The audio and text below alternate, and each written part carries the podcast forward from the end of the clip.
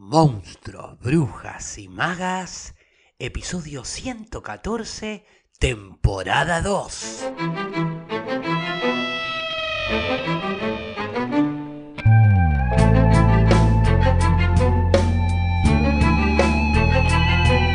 El episodio de hoy no va a ir de análisis, ni voy a leer una novela o un cuento, pero sí va a ir de audiolibros y más precisamente sobre cómo leer un audiolibro. Que a ver, lo que les voy a compartir no es más ni menos que mi propia experiencia luego de haber leído más de 100 libros, entre novelas, cuentos, poesía, tanto para este podcast como para editoriales o autores, autoras que a veces me solicitan servicios de narración. ¿Por qué esto es importante? Aclararlo, ¿no? Narrar no es simplemente leer en público, ¿eh? es otra cosa. Si les interesa más eh, el tema que tiene que ver más con cómo leer o hablar en público, porque quizás son profesionales, estudiantes o directivos que leen en voz alta frente a otras personas y no necesariamente ficción o poesía, sino otro tipo de materiales como ensayos, ponencias, discursos políticos, médicos, que igualmente desean conectar con su audiencia, bueno, les dejo para ese tipo de formación, les voy a dejar en nota del episodio el link a otro eh, contenido, a otro episodio del podcast donde me centré más en cómo exponer o leer en público, ¿no? Y no enfocado tanto en la narración como sí lo va a ser el episodio de hoy. Bueno, que a lo mejor este también le sirve a, los médicos o a quien o un político que hay por ahí, tenemos, si tendremos por ahí algún político, quizás le sirve también el tema de cómo narrar. Vamos entonces a lo que hoy nos compete y arranquemos pues entonces con los 7 consejos para leer audiolibros.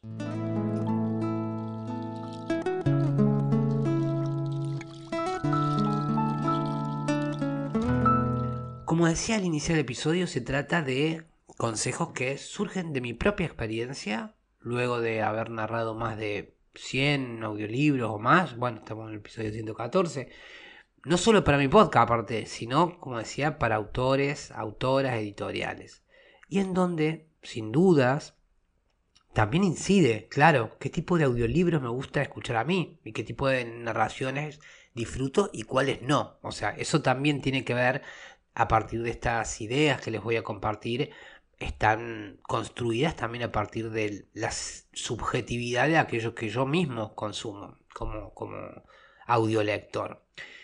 Y en mi caso yo no disfruto esas narraciones monocordes, sin emoción, que plantean como una distancia entre el que narra y el libro y parecen una suerte de transcripción de lenguaje escrito, a, llevado a la palabra hablada como si lo hubiese realizado una inteligencia artificial. Bueno, que de hecho también hay, hay ese tipo de, de, audiolibros, ¿no? Que, por ejemplo, por eso muchas veces algunos podcasteros ponen audiolibro pipipi voz humana, porque uno ya, ya busca porque de golpe, como detrás de eso también hay un negocio, hay quienes para poder producir más contenido lo van produciendo con inteligencia artificial y habrá gente que no le moleste que le lea una inteligencia artificial. A mí en lo personal me molesta muchísimo, sigo amando la voz humana con sus imperfecciones, sigo amando, sigo amando al humano.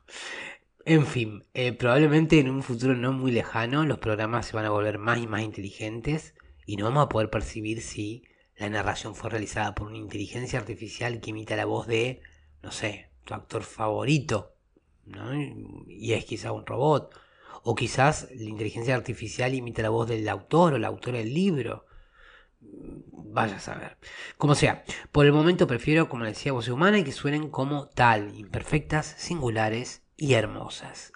Y hecha esta aclaración sobre la subjetividad mía, sobre la cual se construye mi gusto y por ende lo que hace que disfrute un determinado audiolibro y cómo lo narro, vamos a cómo leer un audiolibro según mí, según yo. Vamos. Primero, captar la atención. Captar la atención y el interés de nuestros oyentes es clave. Es clave cuando estamos leyendo o narrando un audiolibro. Y para lograrlo, tenemos que estar atentos primero a algunos aspectos técnicos. Yo les voy a dar algunos aspectos técnicos. Primero, que se escuche bien. Eso es clave, parece una bobera, pero muchas personas no le dan la importancia que se merece esto. Graban en lugares muy ruidosos, con el micrófono lejos. O sea, no importa que grabes de tu celu si aún no podés invertir en un mic, pero al menos deberías poder dejar el celular quieto cerca tuyo.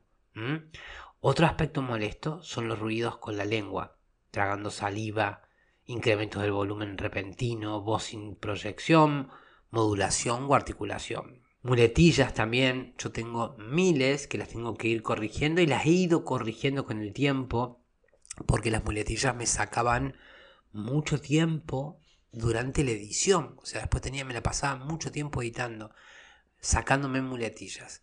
Entonces ahora soy mucho más consciente de darle paso a los silencios en vez de llenar los espacios de silencio con muletillas. Esas muletillas después se pueden corregir, como decía, mejorando primero nuestra habilidad de comunicación o bueno, también a, través de la edición.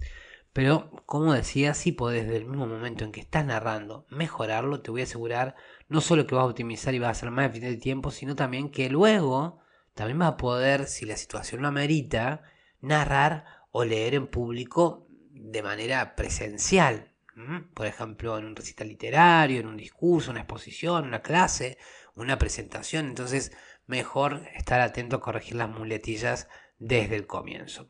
Esos podrían ser algunos de los aspectos técnicos que podría hacerte para no perder la atención de los oyentes o de tu audiencia. ¿Ok? ¿No? Esta cuestión del sonido y esta cuestión del uso de la palabra, de la voz.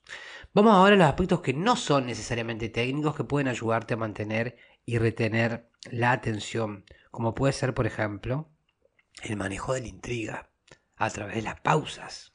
De vuelta acá las pausas. Las pausas tienen un poder. Y cuando digo pausas, me refiero a silencios, no a baches. ¿eh? El silencio es un arte, tanto en la música como en la narración, en una conversación de la vida misma. Debes comprender que en la pausa hay algo que está sucediendo. Hay una imagen, una emoción, una idea que se está moviendo dentro de la cabeza del corazón de tu oyente lector. Entonces es importante que puedas cada vez más conectar con la duración justa de la pausa, de un silencio.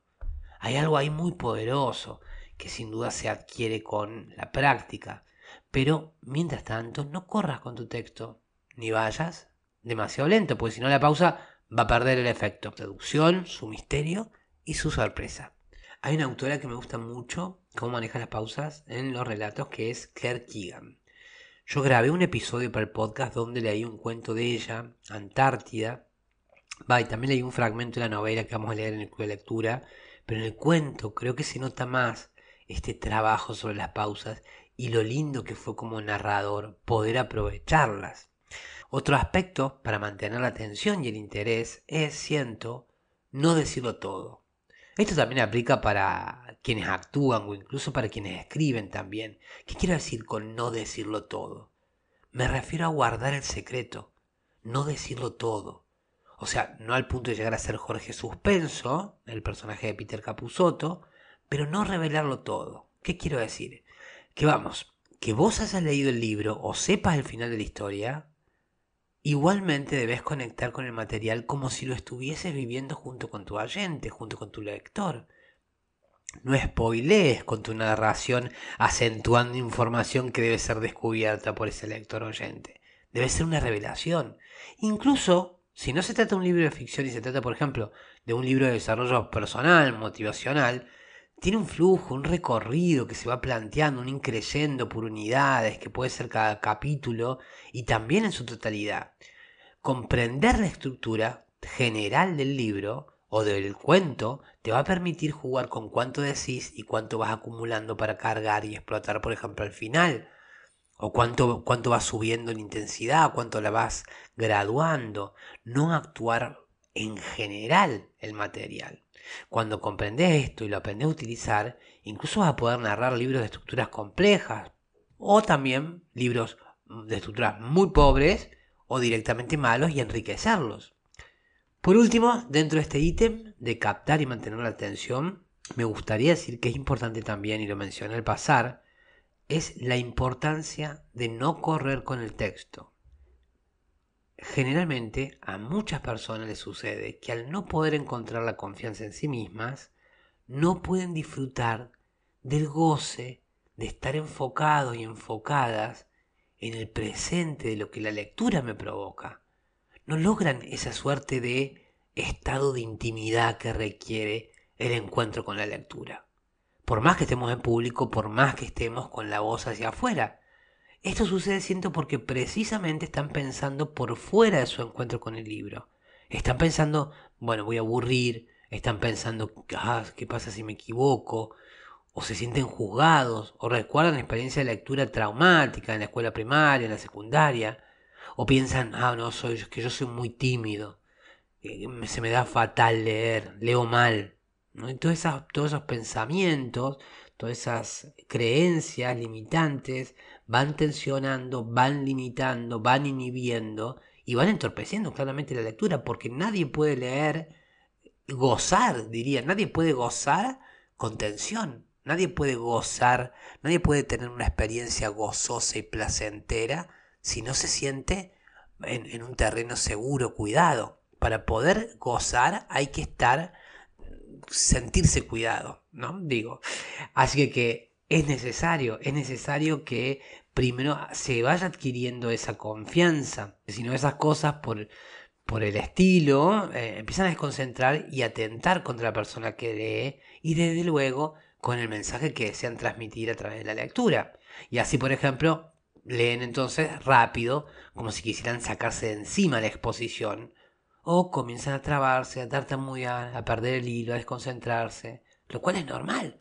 A ver, no es grave, solo es consecuencia, como decía, de que no se ha adquirido la práctica en la cual se desarrolla la confianza para precisamente poder ser libres y entonces eso, gozar de ese compromiso íntimo con la lectura. Ese me parece entonces un ítem bastante importante para retener la atención y para algunas cuestiones más. Me quedan ahí algunos hacks para mantener la atención y el interés, pero vamos al siguiente punto como para que el episodio no dure una eternidad y yo pueda seguir compartiéndoles cómo leer audiolibros. Y el segundo punto, a mi modo de ver, es la emoción justa. ¿Qué es la emoción justa? Bueno, hacía mención recién a la importancia de poder transmitir lo que me conmueve sobre aquello que estoy leyendo. Siendo una suerte yo de, de medium, como un puente, no, no de traductor, no de un mero, no de alguien que meramente replica, que meramente pasa de un lado al otro, ¿no? Sino, es decir, ser un canal que permite la conexión entre la obra, el libro o incluso su autor, autora, con el oyente, audiolector, sabiendo que en esa mediación va a haber también una suerte de interpretación. No una suerte, sino totalmente una interpretación. O sea, no va a estar eso, va a, estar intermediado. ¿ok? Voy a ser alguien que habilite y estimule esa conexión posible, buscando no entorpecerla. Como dije, en lo personal no disfruto un narrador que hace más de locutor, transcriptor neutro y monocorde.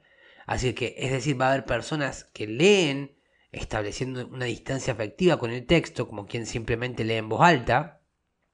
Era un bello día de la tarde de abril. Ella le dijo que, y bien podría estar leyendo una receta de cocina o el código penal civil. A veces yo creo que es buscado eso, a veces es no indagar en otras maneras de leer, por ejemplo. Pero muchas veces es buscado. En lo personal decía este tipo de lectura a mí me aburren zarpadamente, porque creo que el narrador o un actor como decía, no son solo meros replicantes, sino que hay un arte en la narración y en la actuación. En sí mismo ya aporta un lenguaje más, y con este la propia y la singular mirada, y a la vez genera un diálogo con la obra y el autor o autora. Es decir, se hace más evidente, siento en lo personal, cuando el oyente, por ejemplo, tiene un recuerdo de la tradición oral en la cual creció que son resultantes de su cultura, de su experiencia y saberes. ¿Qué quiero decir? Por poner un ejemplo, alguien que escuchó leer a Cortázar o a Borges, cuando escucha un cuento o una lectura de estos autores, inmediatamente va a poner en consideración a la nueva lectura, a la nueva interpretación que se está haciendo de la obra de, estos autores, de Cortázar o de Borges, con el recuerdo que tiene de ellos, de cómo la han leído, porque sus voces fueron y son pregnantes le han quedado atesoradas. Por eso cuando yo leo, por ejemplo, a estos autores, no busco copiarlos, pero sí hay algo de mí que busca que resuenen, que haya como una evocación. Si escuchan algunos de los cuentos que leí de Borges, quizás pueden llegar a percibir eso. Sé que, por ejemplo, la R de Cortázar es inolvidable, no, no jamás trataría de imitarla, me parecería una torpeza, ni por asomo, pero sí puedo conectar con cierta cadencia, con el imaginario. No puedo, puedo, puedo imaginarme no ya siendo Cortázar, sino jugar a divertirme como lo hacía Cortázar con el ritmo, o jugar a divertirme con cómo Borges lo hacía con la estructura que se desprende de una cuidada construcción formal que él iba haciendo. Entonces hay un placer que estoy sintiendo como si yo dijera, ah, mira cómo se divirtió jugando con estas palabritas Cortázar. ¿no? Voy a la goma de Ramdi ya, te tengo que quitar, ¿no? Entonces siento que él está proponiendo un ritmo en la lectura y yo quiero evocar con ese ritmo sin copiarlo, porque sería una, como digo, una torpeza. Ahora, no he dicho que es para mí la emoción justa. Decía, no disfruto las lecturas monocordes en donde no puedo conectar con la obra o el autor a través de un narrador, pero tampoco puedo ni gusto cuando el narrador fuerza a través del énfasis verbal o exagera emociones que no está sintiendo ni transitando. Esto es muy común en locutores o narradores que no tienen formación en interpretación o que son de escuelas como me parece a mí como más más antiguas, ¿no? Entonces le ponen todo el acento a la voz y entonces se escucha así, o, o sea, es decir, el narrador pinta una emoción en general. Si el libro o la historia la van de amor, entonces recarga la lectura acentuando las partes emotivas, con tonos. Entonces acentúa palabras que supone son efectivas, timbres determinados, tipificados, lo mismo si se trata de un determinado género, supongamos el terror. Va a adecuar la cadencia, colocar la voz más la grave, la va a engolar a veces. Son trucos de oficio que a mí en lo personal me distraen, porque veo el artificio y al ver el artificio me distancio. Insisto, no es queriendo que hacen esto. Si uno, por ejemplo, pensara en, en en Brecht, en el teatro de Brecht, donde hay una búsqueda de la distancia o en, determinado tipo de materialidades, en cualquier punto o poética dentro del arte, hay poéticas que buscan el distanciamiento, la no representación, etc. Entonces, la no interpretación incluso. Entonces, bueno, ahí puede ser que se buscado. Pero muchas veces este tipo de narraciones así no se dan por una cuestión estética, poética o de gusto, se dan por vicio. Insisto, es algo muy personal. Hay gente que disfruta de ese tipo de lecturas. De hecho, prueba de ello son los canales de YouTube que narran historias terroríficas de crímenes o, las meditaciones mindfulness, mindfulness, ¿no? Guiadas, que, muchas veces parecieran, a mi modo de ver, haberse realizado bajo un mismo parámetro, ¿no? Como, mm, bienvenido a la escuela donde vamos a narrar mindfulness. Y se va, y entonces tiene un tono, se lee una...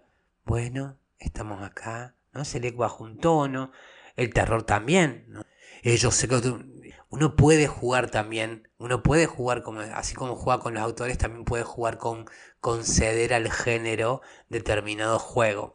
Pero no, no quedarse encerrado, me parece, en, el, en los parámetros rítmicos o tonales que va, que va imprimiendo cada, cada género.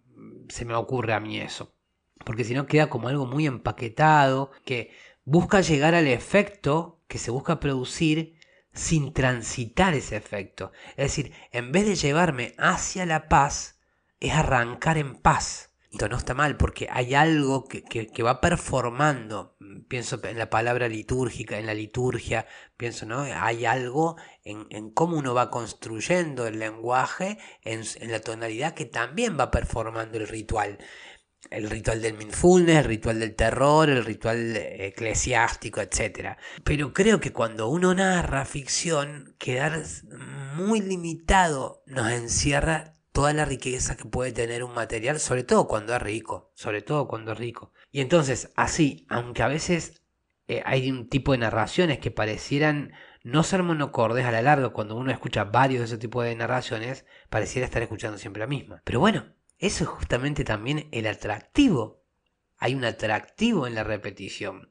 Porque como decía, el que, cómo disfrutamos que nos cuenten historias, va a depender de cómo hemos aprendido a escuchar desde nuestra infancia y según nuestra cultura. Y también no solo no nos va a molestar oír la historia que suena siempre similar, sino que vamos a buscar que nos cuenten la misma historia que suene igual a como siempre la escuchamos. Como niños, ¿no? Si, si, si recuerdan que cuando éramos niños pedíamos, contámela de vuelta, papá, contámela de vuelta, mamá, contámela de vuelta. Y pedíamos que nos la contaran y que se repitiera la rítmica. La misma historia una y otra vez. De hecho, hay incluso personas que hasta pueden enojarse cuando alguien les cuenta una historia con una interpretación distinta a la que siempre escucharon. Gente, por ejemplo, que va a ver al teatro una obra, un clásico, y le pide al clásico que sea siempre el mismo, por ejemplo.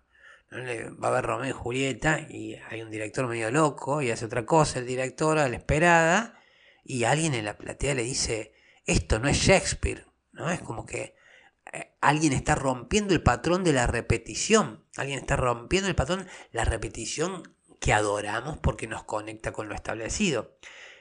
Entonces, para mí, un buen narrador, un buen actor, justamente, de alguna manera, está poniendo en jaque ahí, está haciendo que el texto viva. Porque si lo mantiene en la repetición, en la repetición, en la repetición, lo transforma en un museo. Y para mí, los textos más interesantes, los libros más interesantes, las obras más interesantes y los artistas más interesantes son los que van manteniendo vivas a, a las obras. Por eso cuando narramos, cuando interpretamos, debemos saber que no le vamos a gustar a todo el mundo. ¿ok? Y que las historias que contamos no son para todos, sino para algunos, que podrán disfrutarlas o no, según la propia construcción del gusto resultante de su experiencia, cultura, historia, etc. Entonces, a eso me refiero con la emoción justa. Justa que no es ni más ni de menos. Vamos pues al tercer y último consejo o idea de cómo leer un audiolibro. Y se trata nada más y nada menos que del poder de la imaginación. Clave.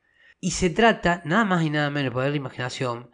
Cuando estoy haciendo un audiolibro, a mí en lo personal me ayuda a mi interpretación imaginar el universo, los personajes, el momento en el cual se encuentran, las situaciones que están atravesando.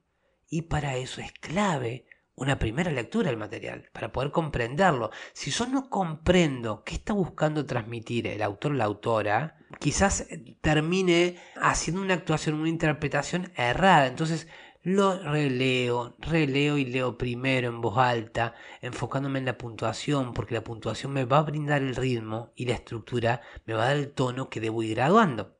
Entonces, la imaginación es fundamental, sobre todo cuando estoy narrando un audiolibro, por ejemplo, en el cual se hacen presentes diálogos de varios personajes.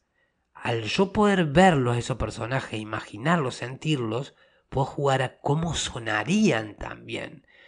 Eh, eso, por ejemplo, me fue a mí en lo personal de mucha ayuda. Por ejemplo, uno de los episodios más escuchados del podcast, que es El beso de la mujer araña, Manuel Puig, donde el desafío era poder interpretar yo mismo a esos dos personajes sin tener que por eso forzar la interpretación o cambiar el timbre de manera brusca o grotesca. Y lograr, por ejemplo, que simplemente cambiando la melodía se pudiese percibir esos dos mundos que eran tan disímiles y tan, tan particulares de cada personaje. Entonces, imaginar permite conectar con el universo planteado sin dejarnos llevar por la generalidad, esto que hablábamos antes, de lo que puede suponer un estilo determinado o la creencia de cómo debe leerse un autor, un género o una determinada obra. Así, por ejemplo, para mí hay mucho humor en algunos cuentos de Borges, por ejemplo en el Alep habla de un yerno medio plomo, con el cual sin embargo pega buena onda, habla de algunas picardías, situaciones cómicas, ¿no? El personaje tiene que tirarse en el medio de una escalera de cúbito dorsal en un sótano a ver un puntito en el cual confluyen toda la historia pasada, presente y futura del mundo.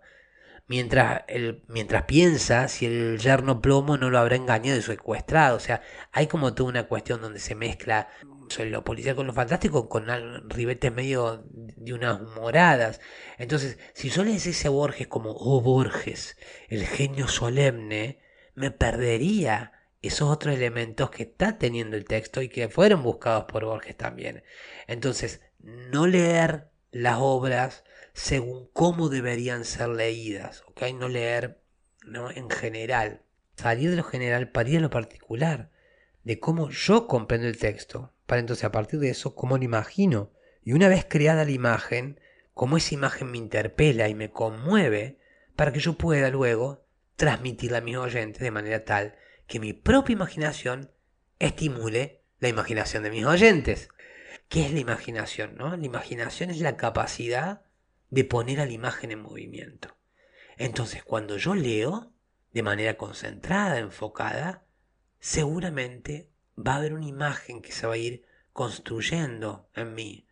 Una imagen que yo voy a conectar con mi propia experiencia, mi propio universo, mis recuerdos, mi pasado, mi singularidad, mi imaginario ya existente. Entonces, esa imagen que despierta el libro, esa imagen aparece en principio como una fotografía quieta, pero al seguir leyendo voy ampliando el campo de la imagen y si al principio el autor o la autora me propone, por ejemplo, como al inicio de 1984 de Orwell, un punto muy concreto para después ir ampliándolo. Por ejemplo, era un día luminoso y frío de abril y los relojes daban las trece. Winston Smith, con la barbilla clavada en el pecho en su esfuerzo por burlar el molestísimo viento, se deslizó rápidamente por entre las puertas de cristal de las casas de la Victoria, aunque no con la suficiente rapidez para evitar que una ráfaga polvorienta se colara con él. Es decir, nos va llevando imagen a imagen, nos va, nos va llevando, y, y, esto es importante, nos va llevando de imágenes que no necesariamente son siempre visuales, nos va llevando de una imagen que es más una sensación pregnante con la cual nos podemos identificar, pues la construcción de una imagen, como decía, no es solo visual, sino que se construye con los cinco sentidos, y de ahí nos va a llevar a una imagen puntual, un reloj dando las tres, para luego llevarnos al rostro del protagonista o a la barbilla, y luego nos hace imaginarnos su cuerpo, buscando sortear el viento, entonces de vuelta nos conecta con una sensación, con, nos conecta con el lugar, que ya se presenta cercano y a la vez singular no cuesta la casa de la victoria. Es decir, yo debo ser conmovido y arrastrado por la imagen mientras me dejo llevar por esta. Tengo que dejar que la imagen me afecte emocional, sensible, afectiva e intelectualmente. Si logro no trabar esa afectación que me está provocando la imagen, que se está generando en mí, y dejo que me afecte, que esa se transforme en una impresión, que yo expreso, lo que me interpela de ese imaginario va a afectar mi voz, mis pausas, mis tonos, ¿ok? Bueno, entonces eso sería una síntesis con tres ítems principales que pueden ayudarte mucho si estás buscando comenzar a narrar audiolibros o historias.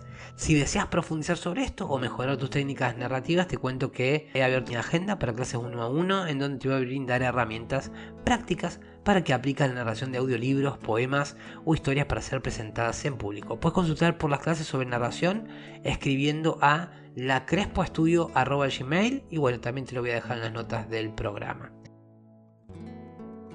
Bueno, por acá quedamos hoy entonces. Les recuerdo también antes de despedirme que estamos por estamos leyendo ya ahora en mayo, pero aún pueden sumarse en el club de lectura La Hora de la Estrella de Clarice Lispector. Nos vamos a reunir a fin de mes probablemente a charlar, a debatir sobre el libro.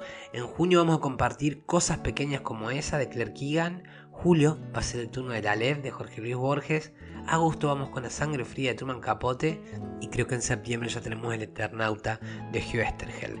El colectura son lecturas en compañía que nos juntamos desde cualquier parte del mundo una vez al mes para charlar sobre esos libros mientras yo los voy acompañando con newsletters donde hay info del autor, info de la obra y etc.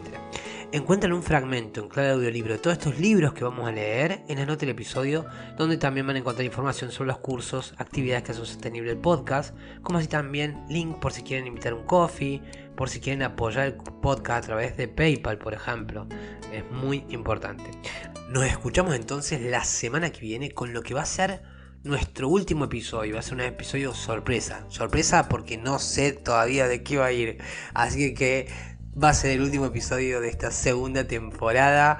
Y ahí los espero, será la semana que viene, porque por acá quedamos hoy y así será este episodio número 114 de esta segunda temporada de Monstruos, Brujas y Magas, en donde deseo haberles aportado contenido que haya sido de su interés y haber sido buena compañía y agradecerles porque ustedes han sido buena compañía para mí y valoro mucho que me sigan acompañando para aprender, descubrir, redescubrir y, por qué no, encontrarnos en el camino de este alto viaje entre monstruos, brujas y magas. Mi nombre es Facundo Rubiño, coordinador y creador de la Crespo Estudio y quien les desea un muy buen día.